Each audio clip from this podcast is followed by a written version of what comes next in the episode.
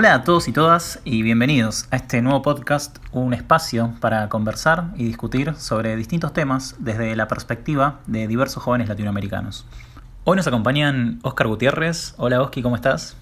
Hola Nico, muchas gracias. Soy Oscar Gutiérrez de Costa Rica. Estudié ciencias políticas y soy apasionado por la comunicación, así que muy contento de poder participar en esta iniciativa. Bienvenido. Y por el otro lado tenemos a Sara. ¿Cómo estás, Sara? Hola chicos, ¿cómo están? Qué rico saludarlos y tener este espacio para conversar y compartir. Yo soy politóloga, tengo también una maestría en gerencia y práctica del desarrollo y bueno, me he dedicado más a trabajar en el sector educativo, en formulación de política pública educativa, pero realmente lo que más me apasiona es aprender. Encantada de estar aquí para aprender un poquito más de, nosotros, ¿no? De, de América Latina. Totalmente. Bueno, y yo soy Nicolás Varela, soy abogado de Argentina y también, como Sara, súper apasionado por temas de educación y, bueno, de tecnología. Justo ahora estoy arrancando un posgrado sobre inteligencia artificial. Bueno, y vamos a inaugurar este podcast conversando un poco sobre un tema que nos parece súper interesante, como es la identidad latinoamericana. Latinoamérica, casi 20 millones de kilómetros repletos de bachata, salsa, mambo, tango, samba y tantas más, más de 600 millones de habitantes que representan una amalgama de identidades, de culturas y etnias diversas, ¿no? Pero a su vez, en esta diversidad es claro que tenemos mucho en común también.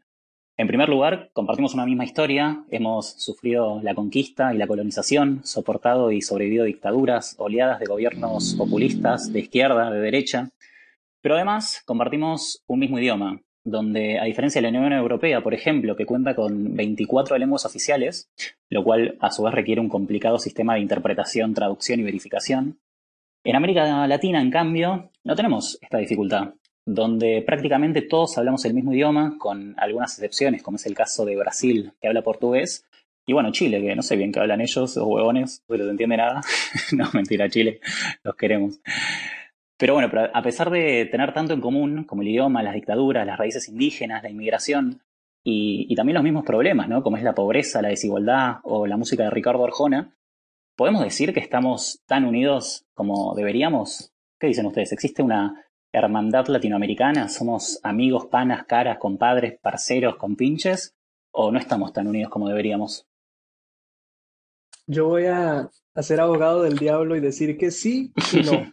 y creo que es un tema con el que siempre tenemos que ver el vaso medio lleno y medio vacío, es decir, celebrar lo que hemos logrado y lo que sí hemos logrado entender de cuánto compartimos, pero también tener siempre la mirada puesta sobre cuánto nos falta para que Latinoamérica sea un lugar donde verdaderamente todas las personas puedan vivir dignamente eh, que creo que es el primer paso para reconocernos como un conjunto. Sí, de acuerdo, de acuerdo con Osquitar. Yo creo que, como tú bien lo decías, Nico, 22 millones de kilómetros cuadrados que efectivamente comparten cosas que aglutinan mucho, que unen mucho, como lo es el lenguaje, ¿cierto? Como es eh, que tengamos muy pocos idiomas en una, en una región tan extensa pero que a la vez creo que incluso la misma geografía a veces nos puede jugar en contra, ¿cierto? Entonces, como dice Oscar, esto es como el vaso medio lleno y medio vacío al tiempo, porque es, es complejo que en una, en una geografía tan extensa podamos tener unos diálogos mucho más frecuentes de lo que, de lo que uno quisiera, ¿cierto? Es, es complejo. Total. Una cosa que me parece, Nico, una, un área de oportunidad es que Siempre cuando se nos habla de este discurso de Latinoamérica, se habla mucho para decir todos los problemas que compartimos, ¿no? Como toda esta herencia y este cuestionamiento que ha derivado en cosas que se estereotipan como, como latinoamericanas, como la corrupción, por ejemplo, pero muy poco se habla del rol que va a tener ese conjunto en las soluciones. Y a mí me interesa mucho que podamos visualizar eso, porque en una red tan rica como la que tenemos, hace falta que nos acompañemos en la construcción y proposición, me parece a mí, de soluciones más que seguir concentrados como en los problemas que compartimos. De acuerdo. Total. Y siguiendo un poco de lo que mencionaba Sara sobre la extensión geográfica, si pensamos que los 28 miembros de la Unión Europea ocupan apenas un poco más de la mitad del territorio de, Brasil, esta gran extensión de tierra ¿no? que, ocupamos en Latinoamérica, eh, si no está bien conectada también, como falta de infraestructura, como carreteras, vías férreas, puertos y aeropuertos y demás, es como que también dificultan más, ¿no? En tanto espacio que podamos tener, nada, inclusive un comercio como más ágil, como es el caso de la Unión Europea.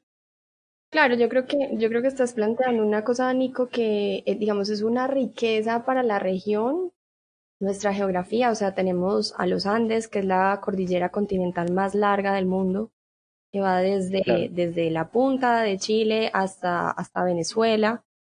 Tenemos además la Amazonía, que son casi 7 millones de kilómetros cuadrados, que integran ocho países, y tenemos además el, el, el, el Océano Pacífico y el Caribe, que finalmente también integran a, a, un sinnúmero de países de América Latina. De allí, de allí la reflexión que planteaba antes, ¿cierto? Y es, estos ecosistemas curiosamente nos integran o deberían integrarnos porque la, la responsabilidad sobre cómo actuamos nosotros sobre ellos es compartida, ¿cierto? Eh, los efectos, por ejemplo, del cambio climático que vamos a observar en los, ya estamos observando y que vamos a seguir observando en los próximos años, no, no entienden de fronteras. Esto es un, son problemas compartidos y por tanto las responsabilidades sobre lo que decidamos hacer sobre ellos deberían ser compartidas, pero a la vez se vuelven, eh, como lo planteaba previamente, como en, en, un contra, en el sentido de, de que estos mismos ecosistemas a veces parecen dividirnos, ¿cierto? Porque entran a jugar otro tipo de intereses más poderosos que incluso nuestra, nuestra supervivencia y la de las próximas generaciones, sino que empiezan a jugar variables frente al crecimiento económico, frente a, eh, a la disminución de la pobreza. Y bueno, lo hablo también por Colombia. Miren, nosotros somos un país que eh, la cordillera de los Andes se ramifica en tres partes y tenemos una geografía completamente accidentada con las cordilleras, luego valles, luego cordillera, luego valle y luego otra vez cordillera. Hmm.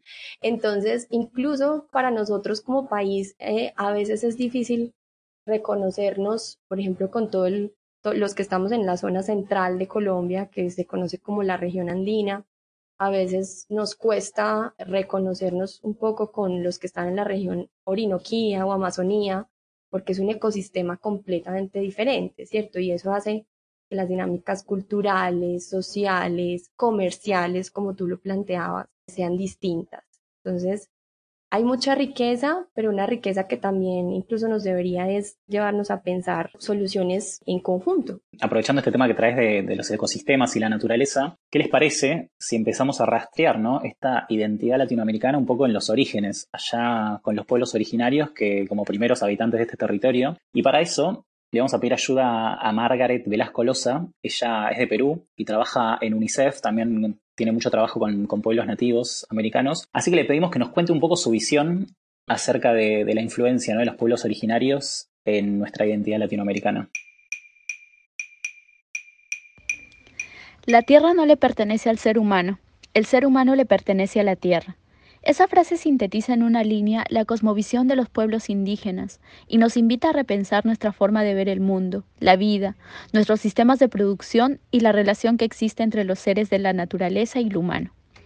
Gracias a mi trabajo y a la oportunidad que tuve de viajar por varias regiones de mi país, he podido conocer varias de las comunidades indígenas andinas y amazónicas que habitan en el territorio peruano. La interacción con las personas de dichos pueblos me ha permitido reflexionar sobre dos aspectos muy importantes.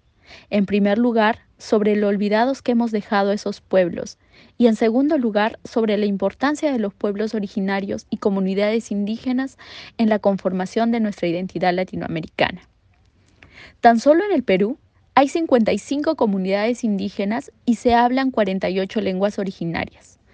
A pesar de la riqueza cultural que esto representa, Siempre se ha mirado a estas comunidades como un grupo externo, siempre se los ha pensado como un grupo que está fuera de nuestra cultura.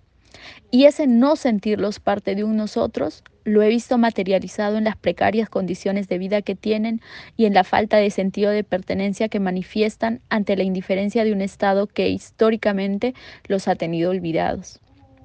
Por otro lado, en ese proceso de interacción también pude notar que tal vez uno de los grandes aportes de los pueblos indígenas a la humanidad y al mundo moderno es esa manera que tienen de conseguir a los seres humanos y a la naturaleza como miembros y protagonistas de un mismo universo sociocultural, que les ha permitido la conservación de los recursos naturales dentro de su territorio.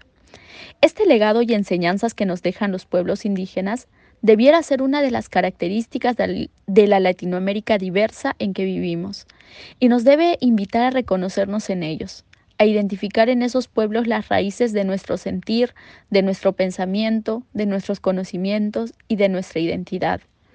Tal vez la nueva normalidad que nos va a tocar vivir después de la pandemia represente una gran oportunidad para poner en práctica los saberes y conocimientos de las comunidades indígenas.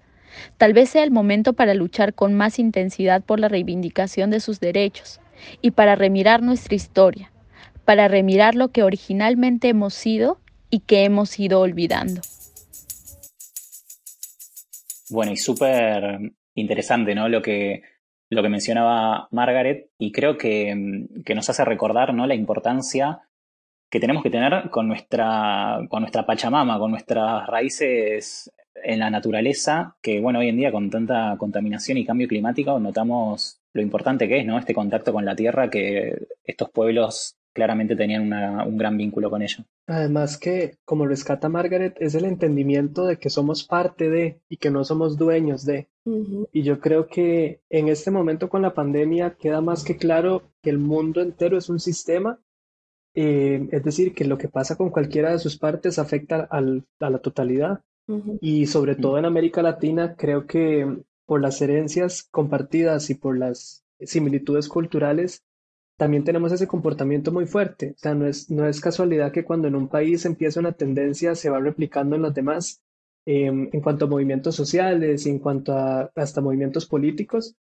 Y me parece muy pertinente como volver a ver atrás para entender un poco hacia dónde deberíamos ir em, en el sentido del desarrollo sostenible y rescatar esa protección y esa integración con el medio ambiente que sí tenían y tienen nuestros pueblos originarios y que por eso su cosmovisión es mucho más compatible con la sobrevivencia humana. Parece mentira que la de la civilización, entre comillas, que se vino a, construir después. Sí, yo, yo también creo que, que debemos un poco problematizar eh, en, como en ese llamado que hace Margaret a, reconocer la dignidad y, a reconocer lo que hemos llamado como minorías, que se volvieron minorías, eh, digamos, por, por lo que históricamente conocemos, pero que eran la mayoría, ¿cierto? Y, y, lo pongo sobre el debate es porque creo que también hay que, me parece importante que identifiquemos que en Latinoamérica, cuando tú preguntabas, Nico, si de verdad podemos hablar de una identidad latinoamericana,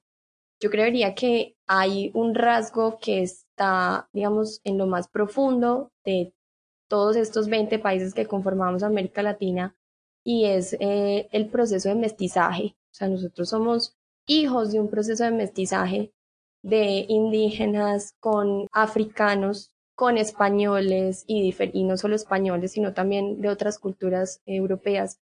Entonces, creo que sí somos hijos de ese gran mestizaje y eso creo que eso es lo que sí hace que, que de alguna forma nos entendamos como una región, una región que comparte un nivel de identidad eh, como en la esencia, ¿cierto? Incluso en manifestaciones culturales como, como la fiesta. Y eso sí que sabemos nosotros, ¿no? somos, un buen, somos un buen ejemplo como latinos. de, de eso. O sea, creo que cuando hay un grupo de latinos en otra parte del mundo, se hace notar que son latinos. Y, creo que parte justamente de eso, de, de, una, de una cosmovisión y de una herencia que también viene permeada como por esta mezcla de culturas, de identidades, de sabores, donde sí nos vemos como reflejados un poco en el otro.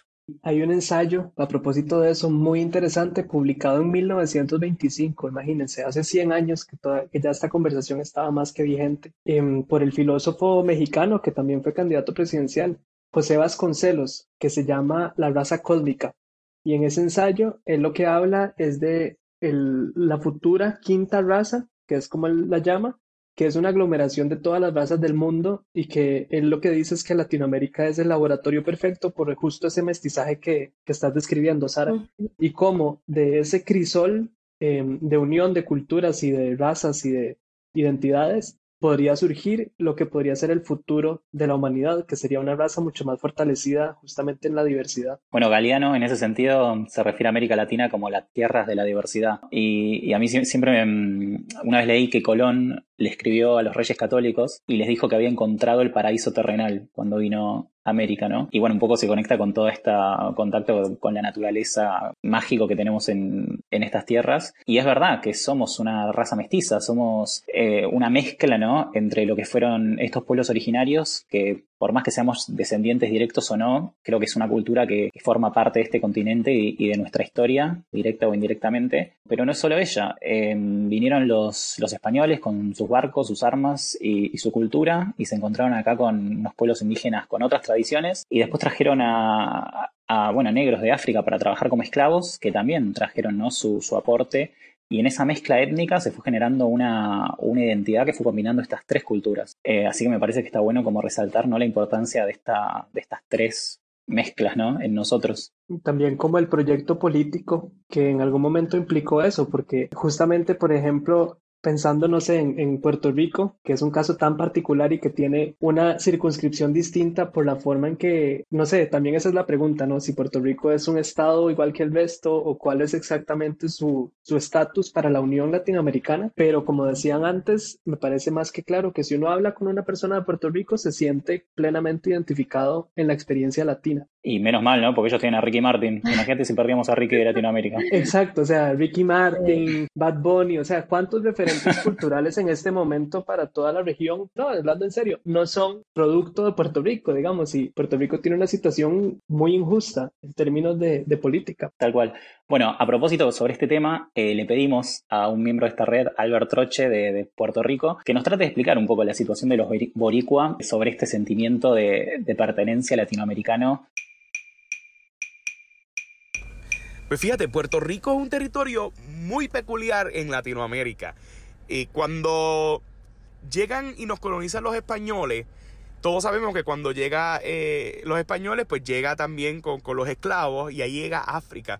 O sea que aquí se da una mezcla de tres razas. Los indios taínos, los españoles y los africanos. No es hasta 1898 que llega la invasión norteamericana y que por una estrategia geopolítica o militar y expansión de territorio, Estados Unidos adquiere Puerto Rico luego de varios acuerdos. Eso ha traído en cierta manera eh, confusión y no es hasta 1952 que el gobierno de Puerto Rico establece el Estado libre asociado.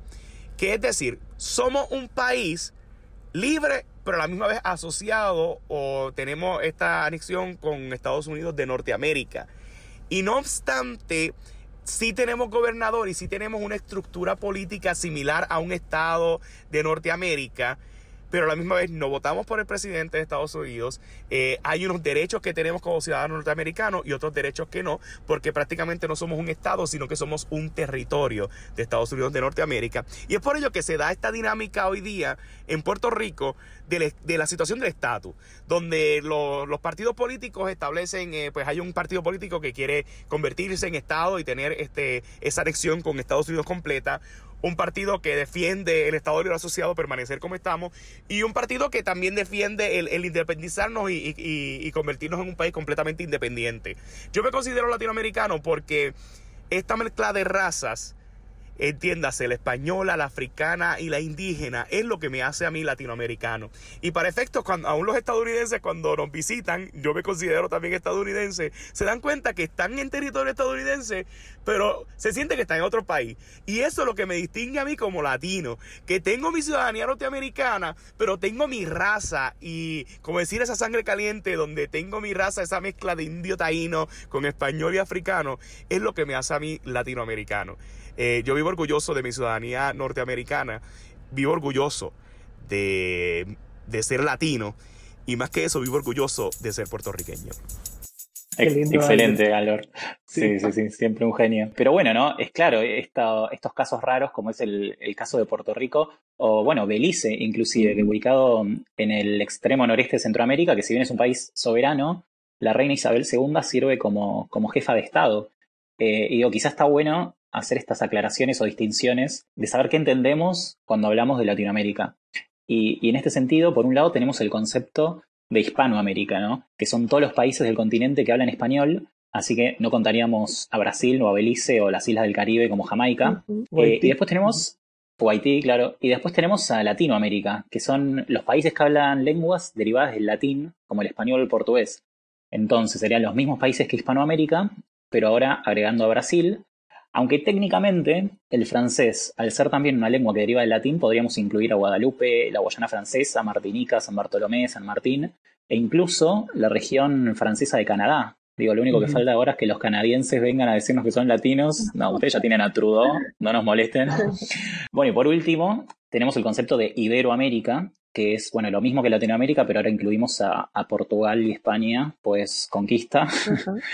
Entonces, hay como varias, ¿no? Clasificaciones distintas y, que a veces hasta prestan confusión de, saber de qué hablamos cuando estamos hablando de América Latina. Sí, yo creo que la, la, acepción más inclusiva es probablemente América Latina basada por el origen del idioma, sobre todo porque para mí, por lo menos personalmente, Hispanoamérica siempre ha tenido una carga, pues no puedo desligarlo de la colonización. A mí me resulta muy difícil cuando quieren hacer como celebrar la hispanidad y este tipo de conceptos porque siento que primero fuimos, fuimos un gran negocio en el sentido de que les dimos mucha riqueza y siento que no se ha hecho un esfuerzo por retribuir esa riqueza o por generar proyectos como sostenibles para que pudiéramos decir que compartimos una cultura, que es lo que el punto que yo hacía al inicio. Me parece que, que se convierte un poco como es muy fácil apreciar la cultura de una población, eh, su arte, su música, su comida, lo que es realmente difícil es construir una visión de la sociedad en la que todas las personas tengan los mismos derechos y la misma dignidad.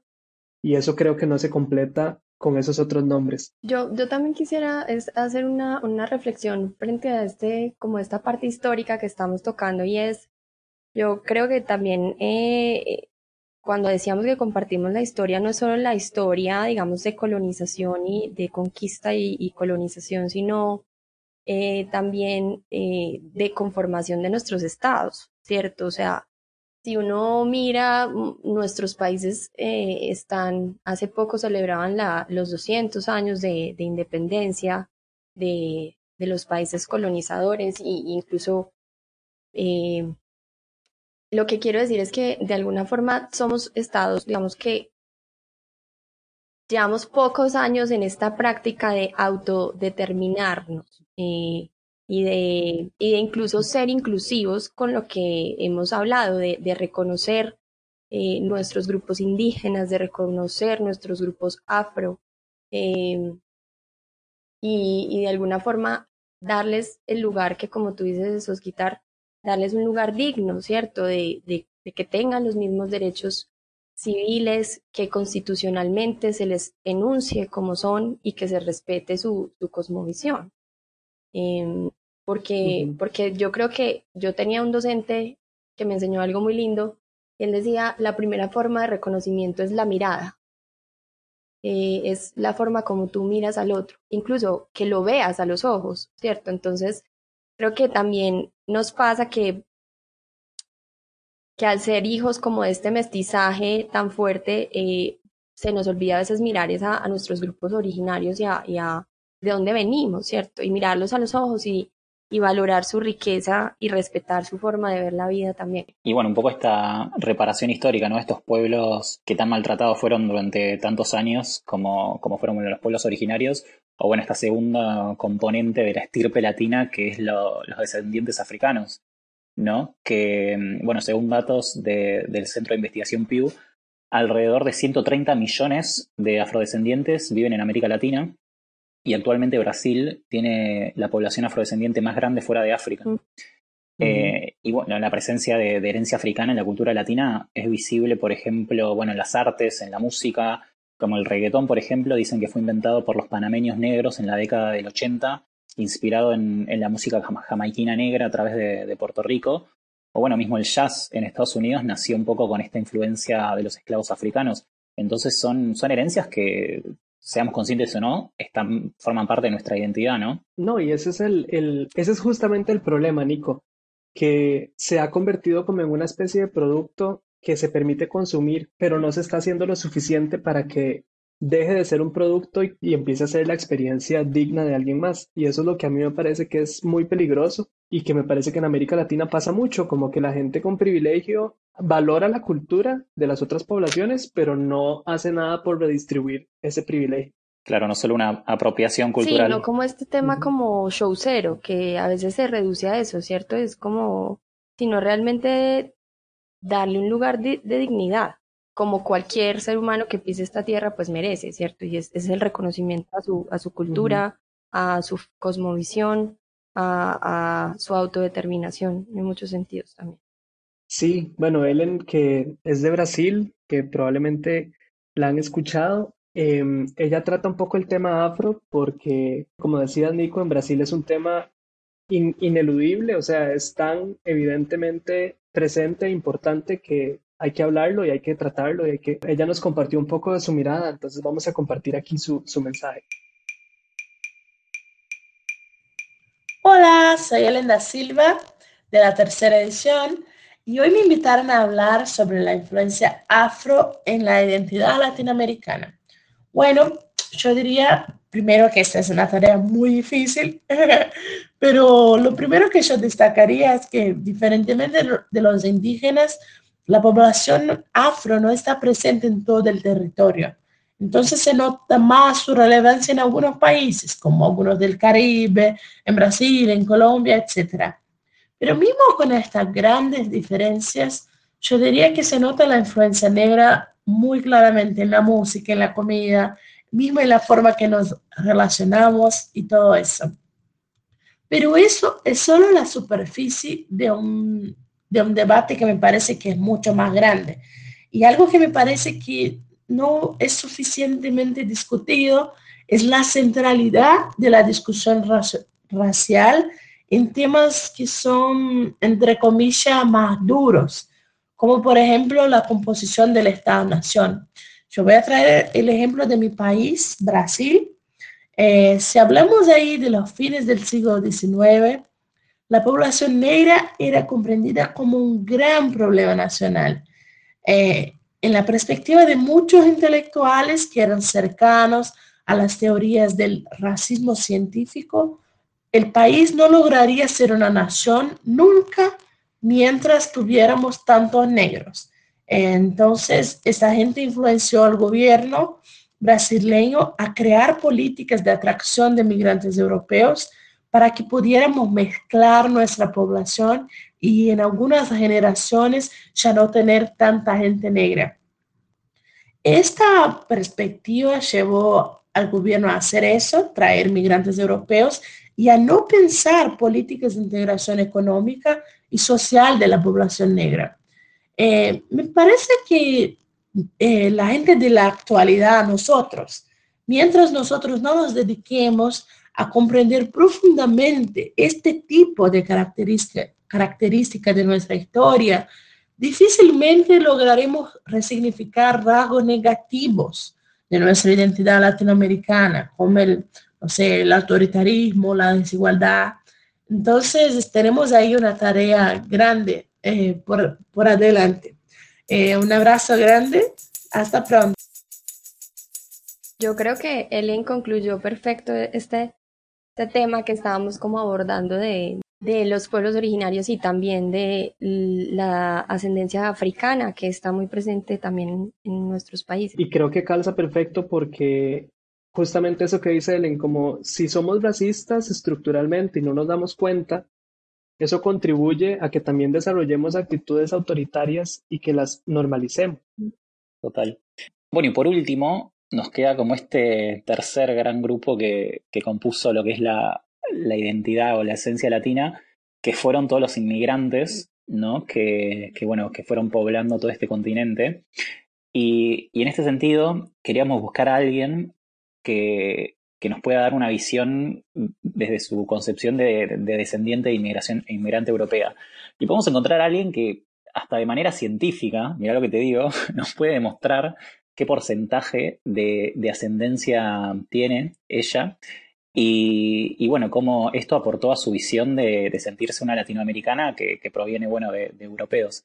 Así que, ¿te parece que escuchemos a Felicitas de Zabalía? Hola, soy Felicitas de Zabalía, becaria de la primera edición, y hoy me pidieron que les hable un poco sobre la influencia de Europa en Latinoamérica.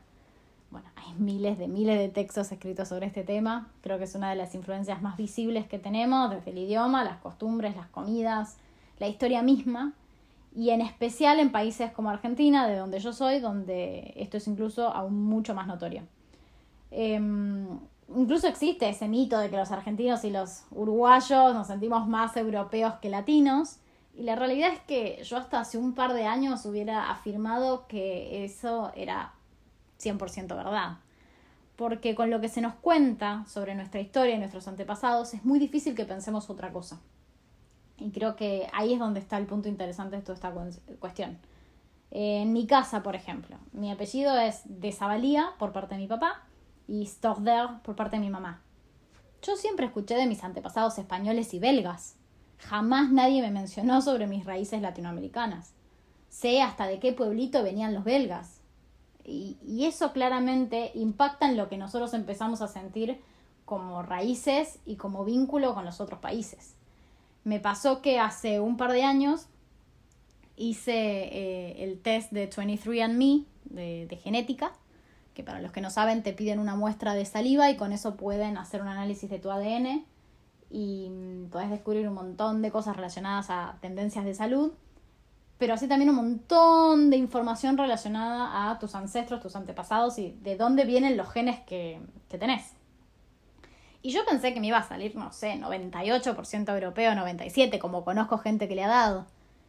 Y no, me salió 83% europeo. Igual es un montón, pero me sorprendió mucho enterarme de ese 11% de nativo americano y ese 3% de, eh, de africano. La verdad es que me sorprendió un montón, en especial porque te da mucha información de, eh, no sé, los nativos americanos vivieron en Argentina, obviamente, en Chile y en Bolivia, y me dice exactamente hasta incluso en qué zonas es más probable que hayan vivido mis antepasados en esos otros dos países. Y era algo que jamás nadie me mencionó ni me imaginé que me podía eh, pasar, de decir, wow, tengo antepasados en, Chile y en, o en Bolivia. Y me, pareció como súper interesante empezar a amigarme con esa parte de, de mi historia, porque en ningún otro lado había escuchado sobre eso. Y también hay una realidad que nosotros todos los que pasamos por Botín tuvimos la oportunidad de darnos cuenta en carne propia, al compartir la beca, que en realidad somos mucho más latinos que europeos, que tenemos tantas cosas en común. Y, creo que eso es lo fundamental como para llevarnos, ¿no? Darnos cuenta de que a, nuestro alrededor puede que la historia sobre las raíces latinoamericanas no esté llegando y que sea nuestra responsabilidad también transmitir todas esas similitudes que tenemos y que nos hacen un continente increíble. Súper. Y, y, bueno, creo que Feli toca un punto clave que, bueno, no sé si para ustedes también, pero para mí fue un punto de inflexión eh, lo que fueron las becas de la Fundación Botín, que bueno, para los oyentes que no nos conocen es un programa académico que, beca todos los años a jóvenes latinoamericanos y los lleva a estudiar. Y, y pese a que el programa en su mayoría es o en Estados Unidos o en España, para mí al menos haber tenido la, la posibilidad de conocer a peruanos, bolivianos, mexicanos, brasileros, eh, y darme cuenta que tenemos tanto en común eh, fue realmente lo que me, generó esa conexión de reencontrarme con un poco con mis raíces latinoamericanas.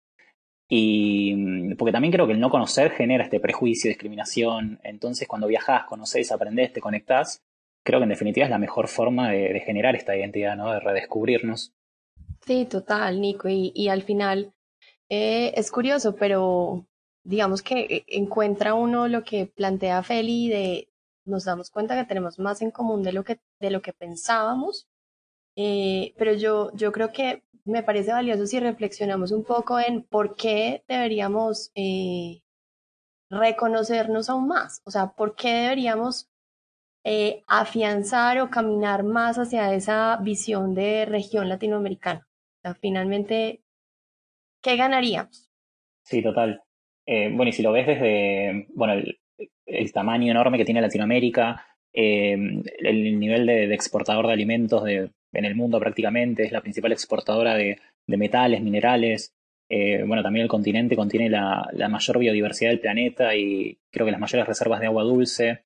Entonces siento que tenemos como muchísimo para aportar al mundo, pero bueno, estadísticas muestran que también es la región más desigual, eh, que tiene muy poco, crecimiento económico y, la desigualdad, la pobreza, la transparencia institucional son desafíos que, tenemos en común y digo, quizás haya soluciones que podamos encontrar trabajando juntos también, ¿no? Por eso la importancia de, fortalecer esta identidad.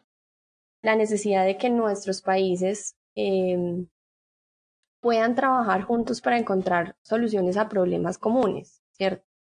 Eh, porque de alguna forma no tenemos la misma capacidad de respuesta eh, y la, la, misma capacidad financiera. Y esas, y esas problemáticas comunes que tú enunciabas al, al inicio, Skitar, como el tema de la corrupción, de, la pobreza y cómo se convierten en un factor, digamos, común eh, eh, debería ser también la posibilidad, la puerta de entrada a buscar soluciones conjuntas.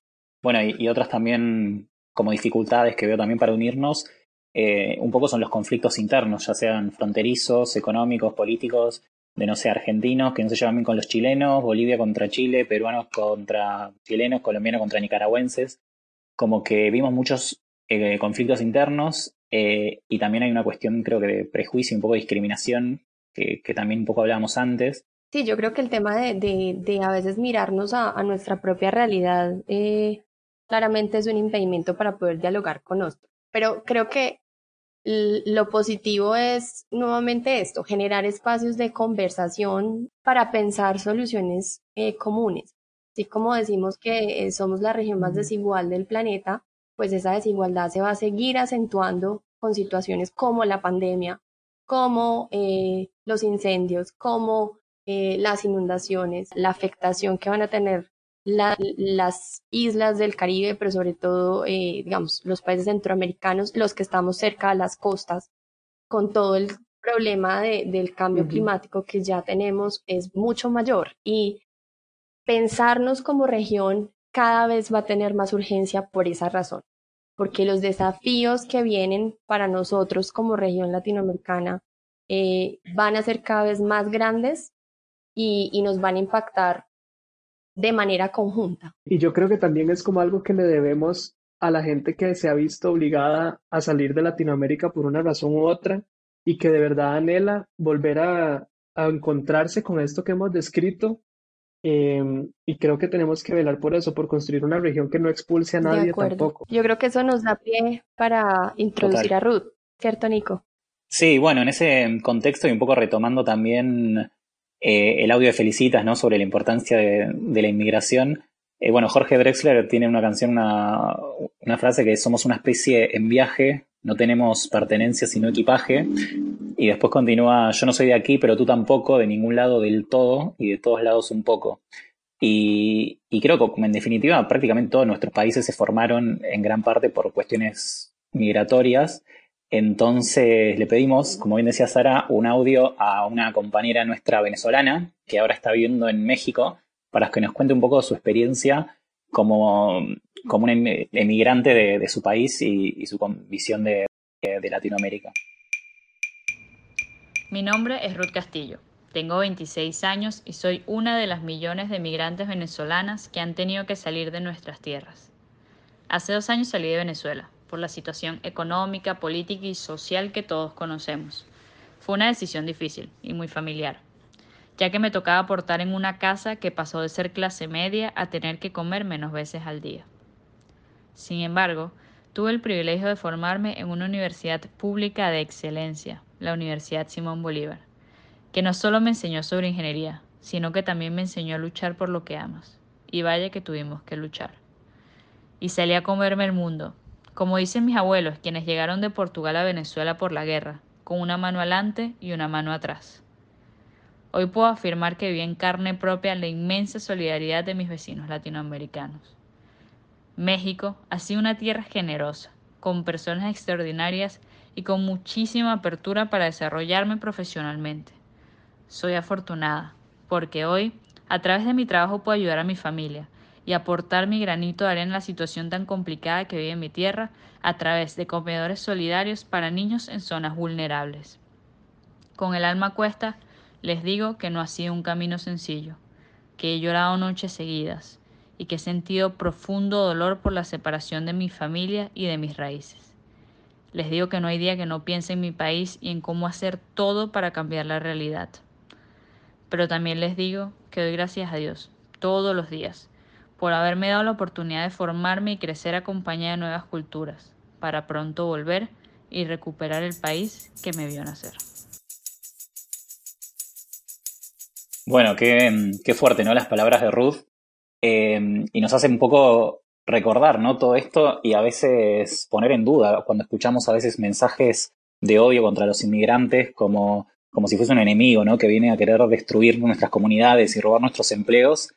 Y, y, no se lo toma como lo que es, es una persona tratando de buscar un futuro mejor para él y, o ella y su familia, que en definitiva es lo que tratamos de hacer todos, ¿no? Un poco. Así es, más sabiendo lo, lo que implica tener que abandonar tu propio país, emigrar no es nada sencillo, alejarte de tus raíces, de tu familia, de tu cultura. Eh, y bueno, por eso nos parecía que el caso de Venezuela es un poco paradigmático en este tema, eh, donde más los últimos años más de 3 millones de venezolanos emigraron de su país y alrededor de 80% de ellos fueron a otro país latinoamericano como Colombia o Perú.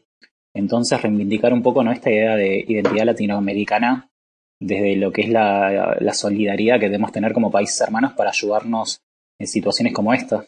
Sí, absolutamente, Nico. O sea, de alguna forma, estas situaciones que, que se escapan a las decisiones a veces de la ciudadanía, eh, lo que nos tienen que recordar es, es justo lo que veíamos al inicio, que somos herederos de, de, un proceso de mestizaje que antes nos tiene que ayudar es a, reconocernos como hermanos y, y no olvidar eso, ¿cierto? Que tenemos una historia en común que tenemos unas raíces en común y, y que al final lo que vos decías de es, es, una persona eh, con la misma dignidad que yo que está tratando de buscar mejores oportunidades. Eh, y bueno, que ojalá también eh, esta sea, digamos, identificar estas, estas problemáticas y estas realidades tan difíciles nos ayuden antes a, a solidarizarnos y a, y a movilizarnos desde donde estemos para, todos como latinoamericanos podamos vivir eh, con dignidad y en libertad.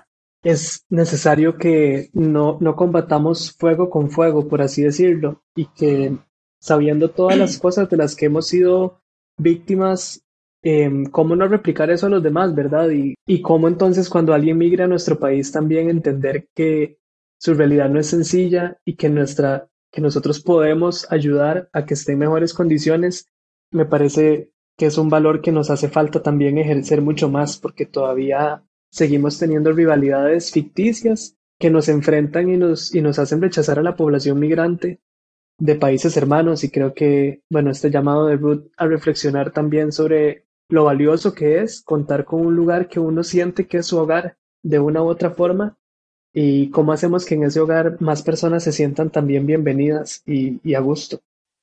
Tal cual. Bueno, y un poco hoy con lo que es la, la pandemia mundial ¿no? De, del COVID, que un poco nos demuestra también que los problemas eh, hoy no reconocen fronteras. Entonces, ¿por qué las soluciones sí deberían? Y, y un poco retomando lo que mencionabas de, de, Estados Unidos, por ejemplo, hoy 57 millones de latinos viven en Estados Unidos, lo que en realidad lo convertiría en el tercer país con más latinos del mundo, después de, Brasil y México.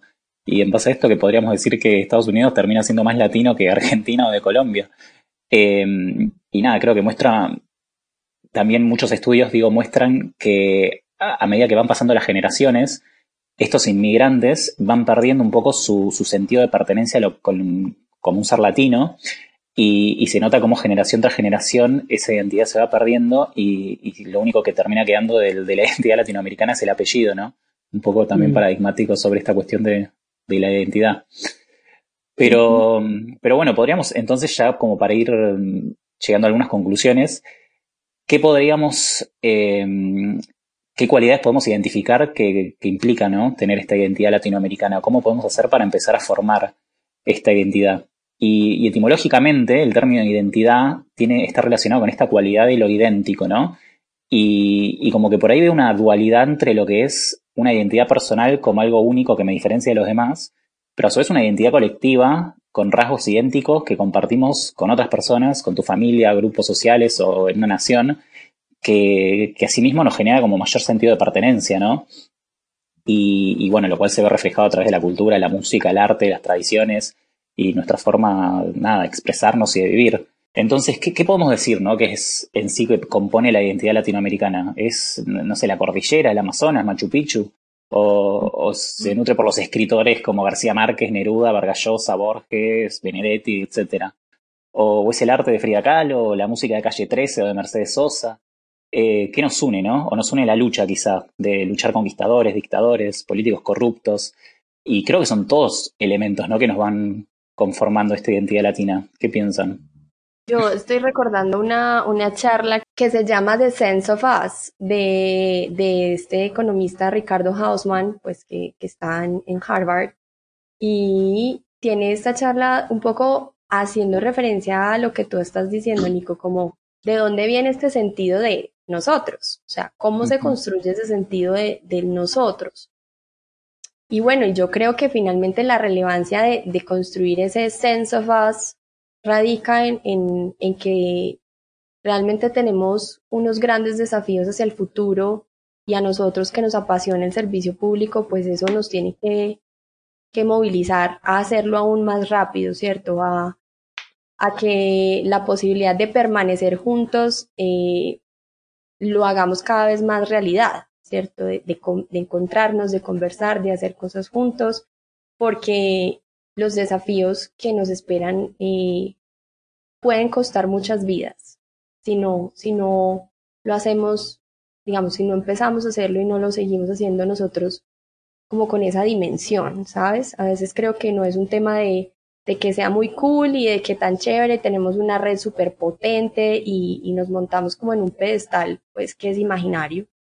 Eh, realmente creo que el sentido de tener un, una red en conjunto es cómo generamos soluciones para dignificar la vida de todos en la región y, que sea una vida que merezca ser vivida y una vida donde cada uno de nosotros pues valore eh, el poder vivir, ¿cierto? Entonces, creo que hay que asumirlo también como con un poco de, de responsabilidad y de, de, de prospectiva. Claro.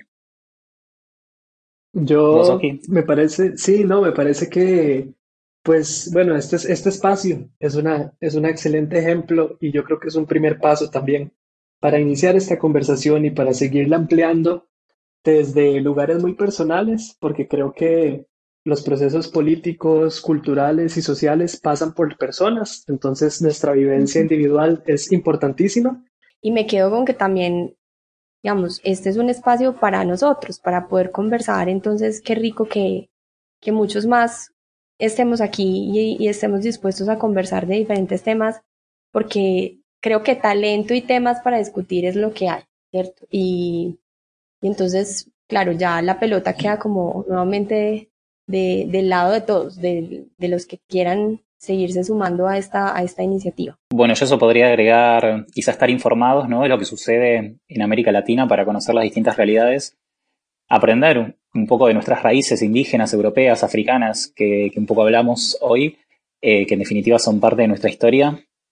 A nivel educativo, quizá tratando de fomentar estos intercambios estudiantiles, como las becas Erasmus que son en Europa, y bueno, las becas de la Fundación Botín, que es el espacio que nosotros compartimos y gracias a eso nos pudimos conectar.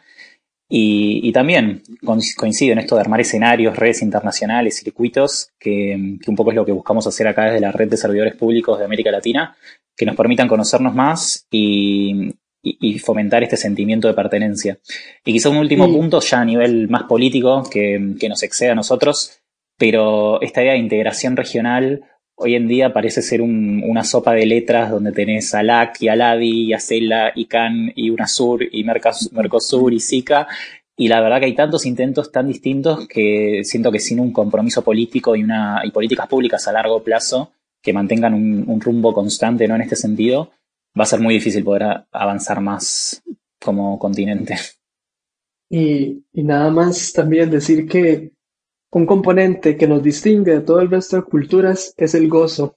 Y yo creo que sea como sea que hagamos este proceso, por más difícil que sea, lo vamos a disfrutar. eh, porque los latinoamericanos es algo que sabemos hacer, es celebrar y es unirnos alrededor de eso, del amor compartido y de la celebración. Sabes que estaba leyendo el, World Happiness Report del, de este año, que es un poco el, reporte que mide la felicidad en los distintos países. Y, el reporte muestra que los países más felices suelen ser los nórdicos, pero cuando se mide el afecto positivo, que definen como experimentar sentimientos como la risa, el disfrute, un poco esto que mencionabas, de los 10 principales países del mundo encontramos que 6 de esos 10 son ciudades de la región de América Latina y el Caribe. Y, a veces, no sé, esos resultados pueden parecer una sorpresa, dada la dificultad, la difícil situación económica ¿no? de muchos países. Eh, el estudio dice que esto se puede dar un poco a, lo que es la relación cultural y de familia, por ejemplo, que existe en América Latina, esto de ser cariñosos, familiares, besucones, nos, nos gusta abrazarnos, quizá no en épocas de coronavirus, pero en general sí. y digo, como eso tiene un impacto ¿no? en nuestro afecto positivo por la vida que nos ranquea entre los principales países del mundo. Sí. Pero bueno, como para ir buscando algunas conclusiones finales, ¿qué, les pareció entonces estos que se llevan? O sea, ¿alguna última opinión? Yo me quedo con ganas de seguir escuchando acentos y experiencias. Eh, me encantaría de verdad que este sea un espacio que se sostenga y que venga a hablar gente de muchísimos temas eh, para seguir cada vez más conectados. Eso me quedo. Total. Sí, yo, yo, saben que me quedo un poco con, al pensar en este tema, digamos, yo nunca había pensado en, en el tema del mestizaje tan profundo que tenemos en Latinoamérica. Eh, y, me quedo con eso en parte porque creo que es, es como el primer paso para, para, pues para tener, eh, para reconocer esos diálogos diversos, eh, y, tan rico, ¿cierto? El, mestizaje también es riqueza. Entonces, bueno, me quedo con eso en un primer lugar y, y me quedo con que también, digamos, este es un espacio para nosotros, para poder conversar. Entonces, qué rico que, que muchos más estemos aquí y, estemos dispuestos a conversar de diferentes temas, porque creo que talento y temas para discutir es lo que hay, ¿cierto? Y, y entonces claro, ya la pelota queda como nuevamente de, del lado de todos, de, de, los que quieran seguirse sumando a esta, a esta iniciativa. A ustedes, gracias Nico y Osquitar por, digamos, como por persistir eh, en el asunto. Total.